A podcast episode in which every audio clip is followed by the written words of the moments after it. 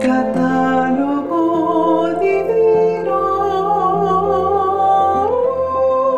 Para conocer la vida de los santos con las hermanas trovadoras de la Eucaristía.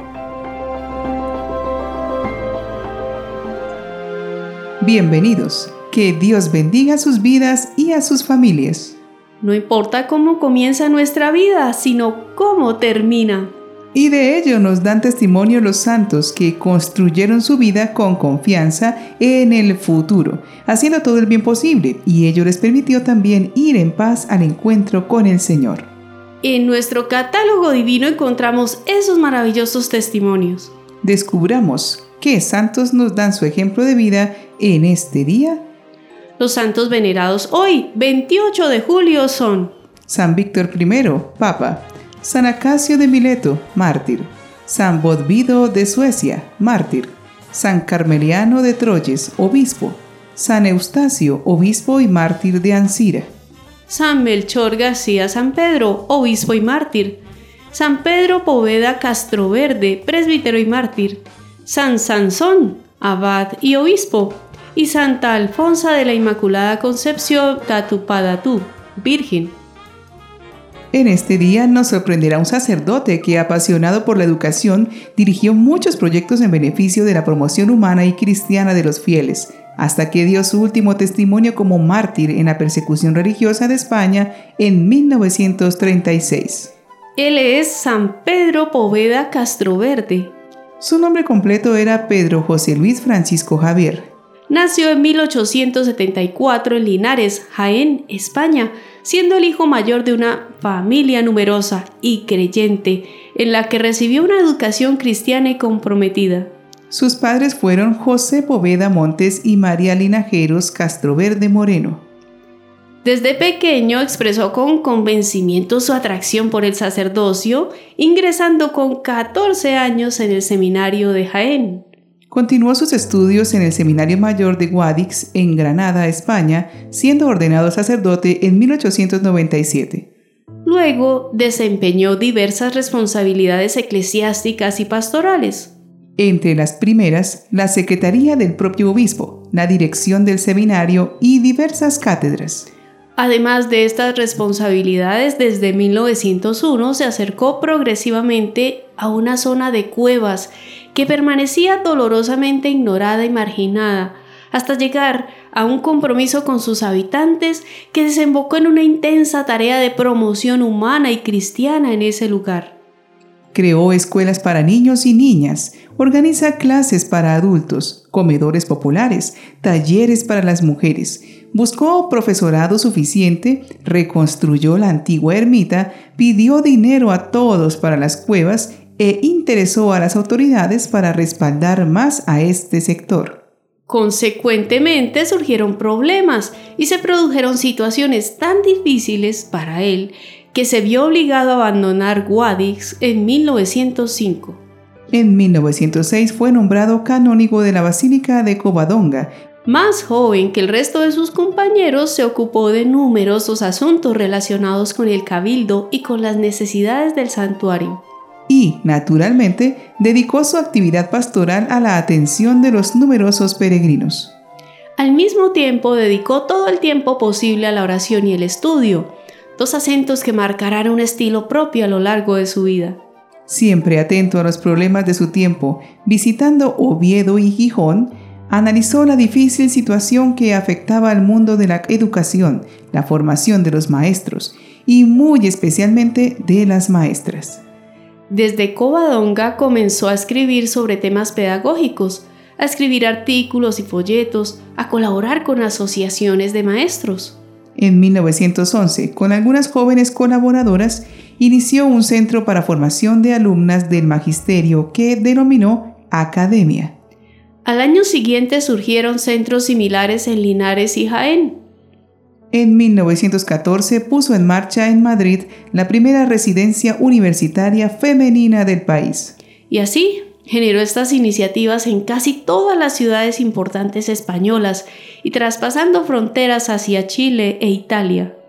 Desde 1913 vivió en Jaén, donde llegó como canónigo de aquella catedral.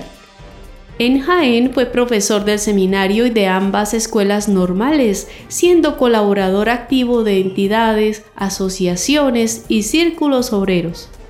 Junto a Josefa Segovia, una joven a punto de obtener su título como inspectora de primera enseñanza y profesora de normal y un grupo numeroso de jóvenes estudiosas y sólidamente formadas, consolidó la institución teresiana, adoptando para su obra la titularidad de Santa Teresa de Jesús y preparó su aprobación ante la Santa Sede, concedida en 1924.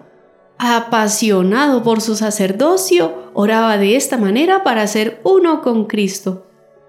Señor, que yo piense lo que tú quieres que piense, que yo quiera lo que tú quieres que quiera, que yo hable lo que tú quieras que hable, que yo obre como tú quieres que obre.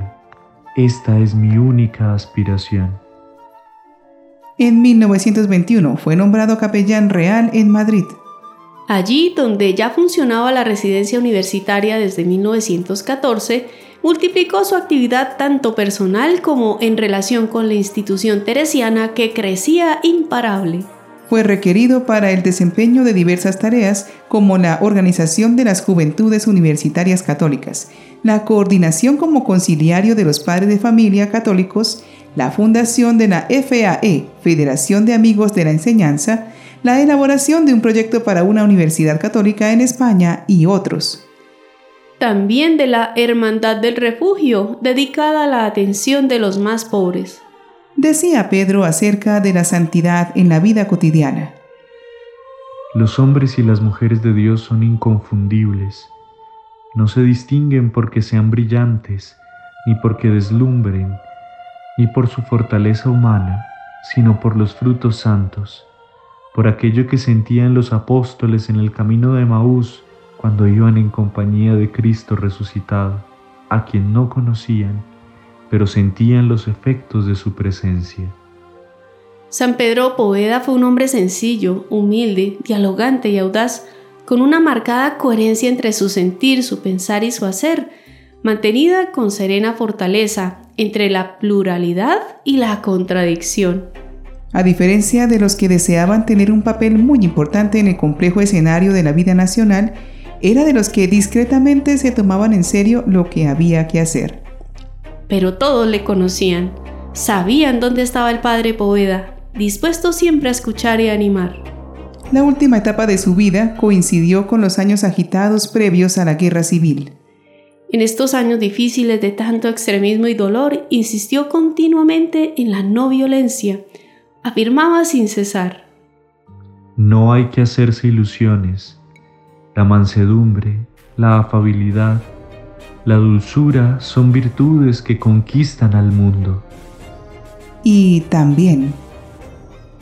Ahora es tiempo de redoblar la oración, de sufrir mejor, de derrochar caridad de hablar menos, de vivir muy unidos a nuestro Señor, de ser muy prudentes, de consolar al prójimo, de alentar a los pusilánimes, de prodigar misericordia, de vivir pendientes de la providencia, de tener y dar paz. La persecución religiosa adquirió tintes dramáticos y Pedro Poveda fue una de las primeras víctimas. Fue apresado en su propia casa momentos después de celebrar la Eucaristía, y entregó su vida por la fe en la madrugada del 27 al 28 de julio de 1936. Sus palabras de presentación fueron, Soy sacerdote de Jesucristo. Su cuerpo fue encontrado con impactos de arma de fuego en el cementerio de la Almudena. Fue beatificado en 1993 y canonizado en el 2003 por San Juan Pablo II. Oremos pidiendo la pasión por anunciar el Evangelio en las obras que tuvo este santo mártir. Señor Dios nuestro, que elegiste a San Pedro Poveda, presbítero, mártir y fundador de la institución teresiana, para promover la acción evangelizadora de los cristianos en el mundo, mediante la educación y la cultura. Concédenos por su intercesión imitar su constancia en anunciar y testimoniar el Evangelio y su fortaleza en confesar la fe. Amén. Un alma que tiene un encuentro profundo y transformador con Jesús no puede permanecer en silencio. La profunda ciencia que San Pedro Poveda cultivó en sus años de juventud encontró su propósito al compartir con los pobres y los desfavorecidos todo el apoyo y la promoción posibles a su calidad de vida. ¿Un creyente no permanece indiferente al sufrimiento de los demás? Se dispone a salir al encuentro y a brindar las herramientas posibles a los necesitados para que restauren su dignidad. Esa es la verdadera espiritualidad de la iglesia en salida, una iglesia atenta a las necesidades del entorno y del momento histórico. Que responde con mansedumbre, pero con firmeza y dignidad al clamor de los corazones fríos y heridos que anhelan a Dios y solo pueden reconocerlo en la bondad de sus hermanos. Busquemos todo lo que pueda construir comunión y dignidad y restauración para el que sufre y está alejado. Hablemos el lenguaje del amor más allá de las palabras. San Pedro Poveda Castro Verde, ruega por nosotros.